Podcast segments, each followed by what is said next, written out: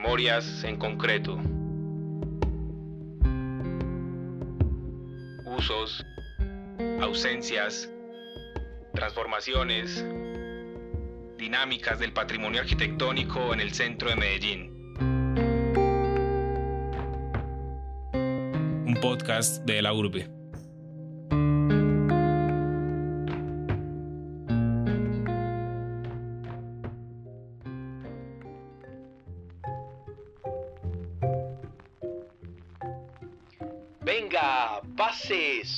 Hoy mientras nos escucha.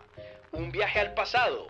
Entre al Teatro Junín, donde ahora está el Coltejer. Pase que hay cine, conciertos y hasta ópera. Pase que todavía hay asientos en el balcón. En este episodio de Memorias en concreto, el Teatro Junín será nuestro protagonista.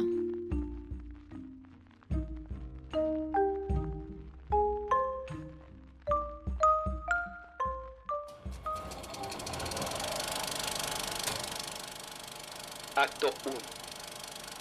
La mejor esquina de Medellín.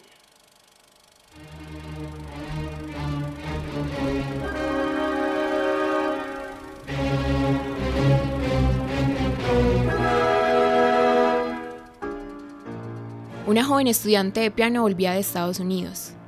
Hija de un músico de la orquesta de Lucho Bermúdez, realizaba sus estudios en el exterior financiada por el empresario Diego Echavarría Misas. Blanca Uribe, de 15 años, se presentaba en el Teatro Junín con una interpretación de la pieza que están escuchando en este momento.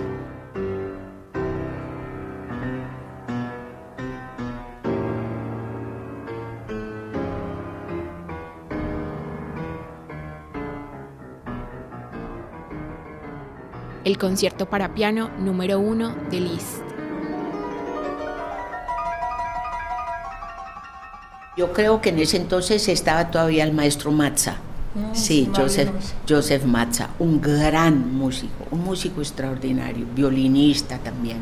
Sí, muy, me, me apoyó mucho. Yo fui, yo, yo tuve una suerte y lo veo ahora con todos mis alumnos que, que tienen sus conciertos y tienen sus recitales y no tienen dónde tocar, ¿no es cierto? Yo tal vez porque era muy chiquita, entonces que la niña, pues un poquito como circo, vamos a mostrar la niña que tiene 11 años que va a tocar con la Sinfónica.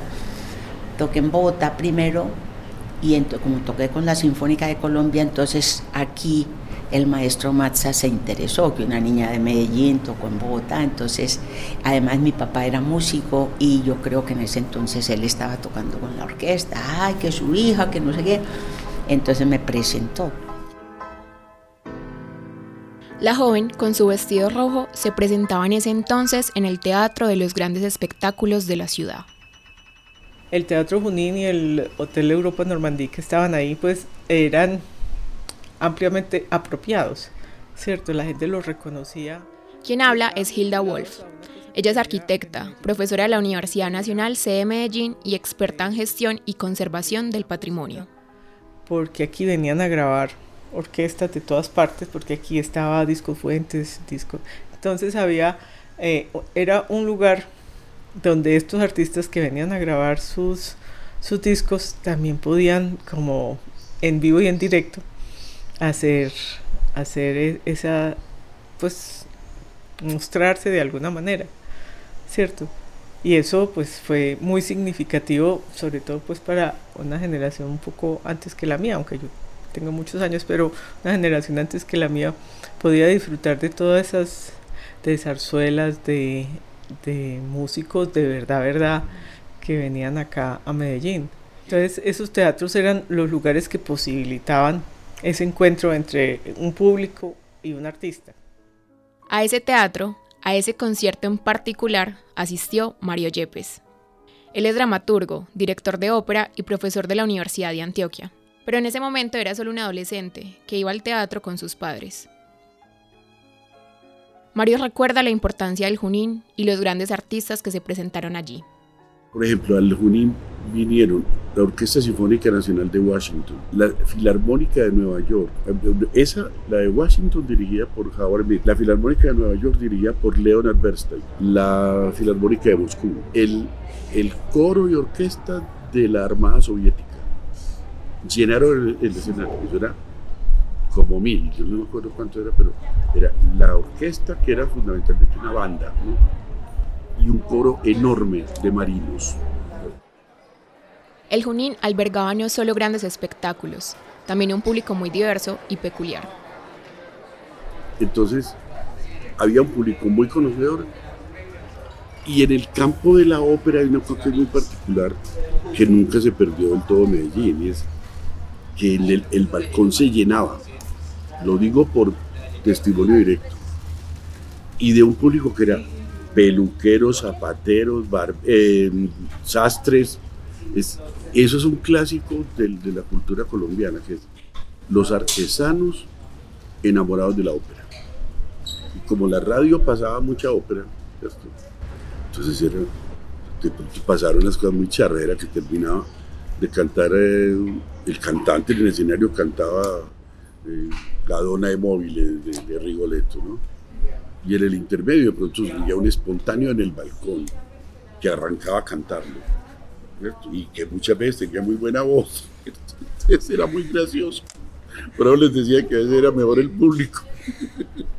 Entonces la gente aplaudía con un entusiasmo. Pues. O lo silbaban hasta que se moría. Y lo vio pasaba con lo que ocurría en la escena. O sea, aquí pasaba lo que pasaba en los teatros europeos, sobre todo los italianos, que, que el público es feroz. Hay un público feroz.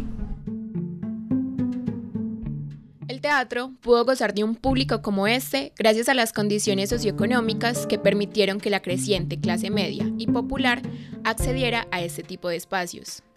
Así lo explica Luis Fernando González, profesor, arquitecto y doctor en historia de la Universidad Nacional de Colombia. En la época que se hace el teatro Junín está emergiendo la clase media, están emergiendo los profesionales. Con la industrialización y la educación se amplía el espectro, no era ricos y pobres como en el siglo XIX, sino una amplia gama que está, precisamente son ellos los que comienzan a consumir, digamos lo que se llama ahora las industrias culturales. Antes las élites eran de zarzuela y de ópera, regulares o malas que de las pocas que llegaban aquí, teatro, etcétera, pero comienza a aparecer el cinematógrafo. ¿Y el cinematógrafo qué es? Popular. Cuando usted llega a los 40, el 90% de la gente iba al cinematógrafo, porque el cine se convirtió en el gran espectáculo de masas de la sociedad urbana. Y allá no iban solo burgueses, iba la clase media y el pueblo, porque era lo más maravilloso que había. Y las últimas películas que dan en el Junín son de vaqueros, de indios y vaqueros, de narrativas hollywoodenses que, o, o dramas eh, lacrimógenos, etc. Entonces, eh, eh, hay que entender que no existe un espíritu del tiempo, que es homogéneo, ni social ni culturalmente, y ahí había un encuentro de diferentes grupos culturales. No obstante, el Junín fue decayendo. Sus dueños, al no ver en él la rentabilidad de sus años dorados, lo demolieron y publicaron avisos en los periódicos de la ciudad que decían, Se vende la mejor esquina de Medellín.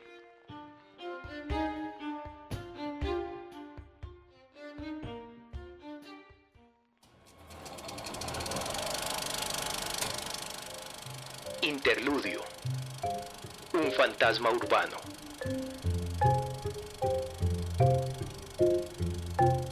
Teatro Junín hacía parte del edificio Gonzalo Mejía, que fue construido en 1924 y diseñado por el arquitecto belga Agustín Gobaert.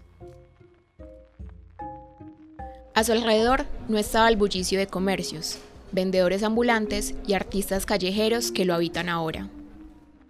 El pasaje Junín antes tenía otros ruidos. Unos tacones de hombre y mujer que pisaban el concreto, el ruido de joyas, collares y cámaras disparando. Una sinfonía o una ópera. O los diálogos de una película que se filtraban tímidos hacia afuera del Teatro Junín.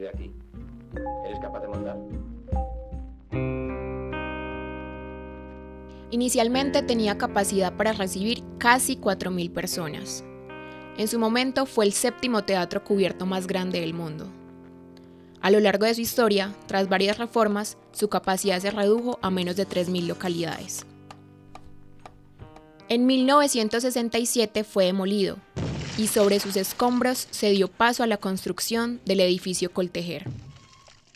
Al Junín le sucedió lo mismo que le suceden a todos los edificios de Medellín, eh, en el sentido de que cumplieron para los promotores unos ciclos de rentabilidad, en donde las tasas de retorno económico eh, ya no eran mm, suficientes o eran inferiores eh, a lo que esperaban.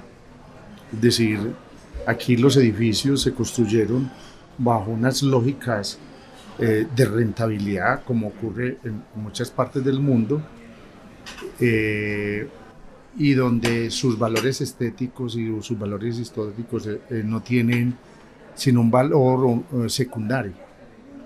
Y cuando se acaba de sacarle el usufructo a esa rentabilidad eh, pasa a ser un edificio eh, que puede ser demolido. Entonces le ocurrió al Junín y le ocurrieron a, muchos más edificios. Pero, pero el edificio Gonzalo Mejía mm, no dejaba de ser, eh, pese a su excepcionalidad arquitectónica, no dejaba de ser otro edificio más. De hecho, cuando lo vendieron, no vendieron el edificio, vendieron el lote. Y en la publicidad se decía, se vende la mejor esquina de Medellín. La renta del suelo urbano era lo que valía ahí. Esa localización en la esquina entre Julín y la playa como un elemento de referencia fue el mayor atractivo. Y por lo cual el edificio así fuera Art así fuera singular, eso no tenía ningún significado, ningún valor. De hecho, cuando se fue demolido, en el año 68, varios cronistas o varias personas dijeron en la prensa, ah, sí, qué lástima, ahí vivimos con nostalgia, se recordaba eh, las películas con estos actores y actrices, allí vimos los grupos, pero ya cumplió su ciclo. El progreso de Medellín no se debe parar. Vendrá otro edificio de mejores condiciones. Hoy en día, la figura del Teatro Junín causa revuelo. El rascacielos que se superpuso a él se convirtió en un referente de la ciudad y su idiosincrasia, mientras que su ausencia sigue generando descontento en las personas que lo conocieron, y más aún en las que no pudieron hacerlo. Se arrepienten del error tan grande que cometieron al destruir esa belleza. Sin duda, pues obviamente es, es icónico y es la, el referente para hablar de la demolición. Él es Pablo Castillo, arquitecto y director de arte y tecnología de la corporación Piñón de Oreja, donde ha trabajado en la divulgación y recuperación del patrimonio arquitectónico de Antioquia. Constantemente abren ¿no? calles en Medellín y salen cosas, ¿no? Pues somos sí, víctimas y culpables todo el tiempo. Culpables, y esa expresión se intentó hacer eso, pues ver múltiples voces, pero no culpar. Culpables somos todos muy fácil decir que, ah, este no sé qué, pero pues, culpables somos todos y lo seguimos siendo todos. Como sociedad no sabemos organizarnos para, para defenderlo, no sabemos cómo hacer. Em, pero sí, pues, nos va a pasar. Pues esta casa donde estamos grabando hoy desaparecerá, porque habrá un edificio como que está construyendo ahí al lado. Es que duele y es doloroso oírlo de gente que vivió esos sitios y que gozó esos sitios, que se culturalizó en esos sitios, que les duele pues que no se pueda mantener un edificio en pie y buscarle soluciones, sino que sea comido por, la, por el poder económico para generar otro tipo de cosas. A pesar de ser demolido, el Teatro Junín se erigió en las memorias de las personas no solo como un edificio, más allá de eso se transformó en un mito. Así lo cuenta el profesor Luis Fernando González. Ese acervo nuevo construido entre la nostalgia y el mito se vuelven un referente ético y moral del patrimonio. Entonces, eh, el edificio desapareció, pero le ha significado tanto a, a, las nuevas generaciones que le duele más a las nuevas generaciones la pérdida que a las generaciones de su momento. Los edificios van construyendo en la ciudad un tejido, hacen parte de ese elemento tan complejo que es la identidad de una urbe.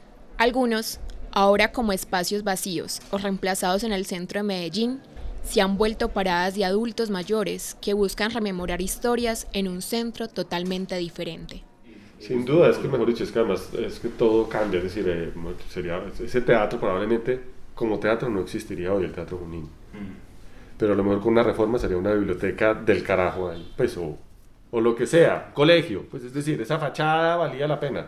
Esa esquina de Medellín, por ejemplo, arquitectónicamente hablando, para un edificio de esas condiciones funcionaba. Para un edificio como el Coltejer eso no funciona. Es una mole demasiado grande que no tiene un espacio público agradable, que genera un espacio público, pero que no es un sitio para estar, siempre es un sitio de paso, no es un... Eh, arquitectónicamente fue un error para la ciudad construir eso. Visto hoy, pues obviamente el icono de la ciudad, todo, pues eso es, eso es la arquitectura y eso es la política y eso es eh, el interés eh, económico y, y genera ese tipo de cosas pero como ciudad pues obviamente podríamos tener un, lugar muy distinto y mucho más, mucho más eh, eh, interesante. Y podríamos reevaluar, es decir, estoy seguro que esas dos torres de Itagüí hacen otro tipo de edificio, pero que mantenga esas torres es un sitio mucho más valioso. Mm. Es un sitio para vivir mucho más importante que cualquier torre de las que vemos genéricas que están poniendo el sello por toda la ciudad. Entonces, eh, yo creo que lo que pasa es que todavía tenemos una visión de que el patrimonio estorba y que el patrimonio es caro. Y el patrimonio es muy valioso porque por eso en Europa vamos nosotros a ver patrimonio de otras ciudades. Pagamos unos pasajes carísimos, unos hostales carísimos, hoteles, comidas, para ir a ver cosas que aquí podríamos tener y que desaprovechamos todo el tiempo. Y esos espacios no solo son rememorados, no solo marcan una ausencia por el espacio físico que ocupaban, lo hacen por las dinámicas que se daban en ellos, por las relaciones que ya solo pueblan las memorias de quienes los habitaron.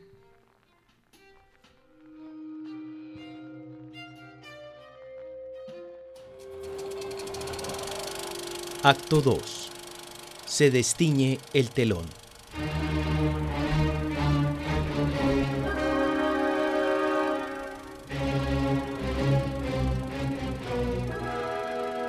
Gómez era una joven estudiante de piano recién graduada de la Universidad de Antioquia con una de las mejores calificaciones. Tuvo en ese momento la oportunidad de tocar en el Teatro Junín como solista de la Sinfónica de Colombia. Se presentó justo un año antes de que derrumbaran el teatro e interpretó el concierto para piano número uno de Liszt, que están escuchando en este momento.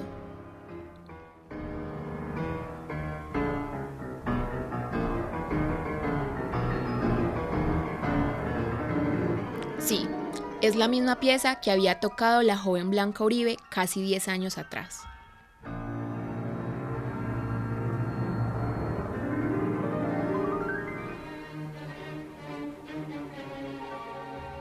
Realmente ahí arrancó mi carrera como bien, como eso fue como un, un, sí. Y, y, nunca se me olvida ese teatro aquí en Medellín iba todo el mundo a, la música, ese teatro estaba lleno. Yo, yo todavía me acuerdo, me provoca llorar, porque, porque eso todo me cogió de sorpresa. Yo cuando iba a pensar que yo iba a tocar con la Orquesta Sinfónica de Colombia y que iba a venir la orquesta y que yo iba a estar de solista ahí. Yo no sé si me asusté, yo salí como feliz, porque uno cuando está jovencito no tiene ego no tiene ninguna pretensión, quiere salir y hacerlo bien. Como le dijeron, hágalo bien, usted ha estudiado mucho. Uno no piensa en nada más, ni en fama, ni en que le van a pagar, ni en nada. El pago era poder acceder a eso. Y si encima le pagaban a uno, que no era el caso, pues muy bueno. Pero yo creo que el premio era eso. No era en dinero, era en música, que es el más grande premio y hubo muchos aplausos. Me acuerdo que me iba a poner a llorar, me asusté. Pero entonces me senté en el piano y uno tiene que esperar y mirar al director apenas esté listo. Y le dije, ya pues. Y No. Yo me volví a acordar cuando terminé que si hubo, yo podría decir una ovación. Es que para, para acá también era muy fuerte que una negrita. No, no, no, olvídate. Y en esa época, estamos hablando del 66.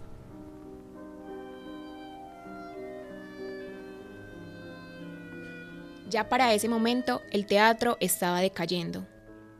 Las condiciones que antes permitían que se pudieran presentar artistas internacionales y grandes espectáculos habían cambiado. Bueno, hay varias cosas. Por un lado, lo del dólar que, que les decía, que un momento en el que este país hubo un cambio brutal, un momento determinado de la economía, la época de la violencia. Es que de la violencia liberal conservadora, pero de todas maneras esa fue contemporánea también de lo del Junín. Pero cuando empieza la etapa de la violencia guerrillera, ¿cierto? entonces eso sí influyó mucho para que muchos espectáculos no vinieran acá. Así, luego de ese concierto y con las últimas funciones de cine mexicano que se presentaron, el Junín fue desapareciendo hasta ser demolido.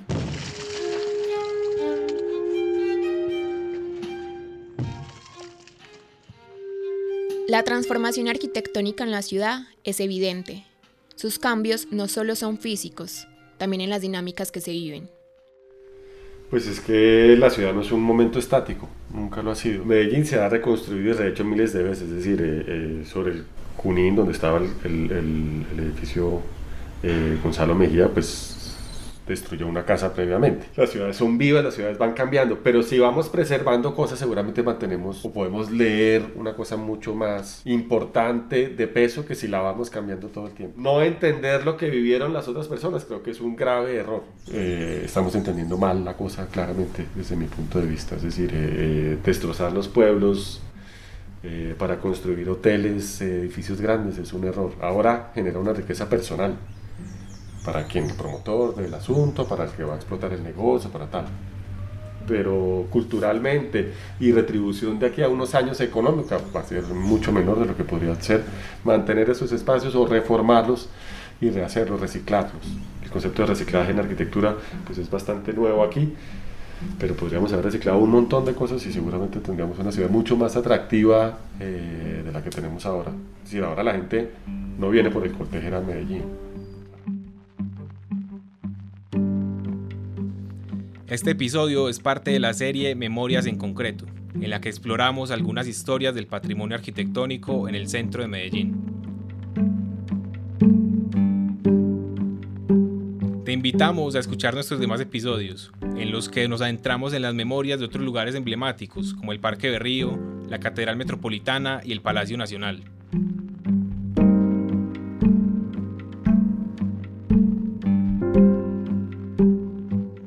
La locución de este episodio estuvo a cargo de Valeria Ortiz.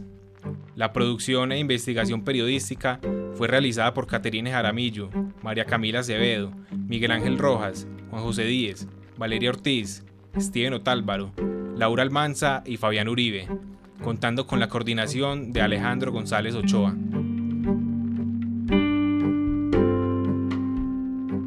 Búscanos en redes sociales como de la Urbe, Laboratorio de Periodismo de la Facultad de Comunicaciones y Filología de la Universidad de Antioquia.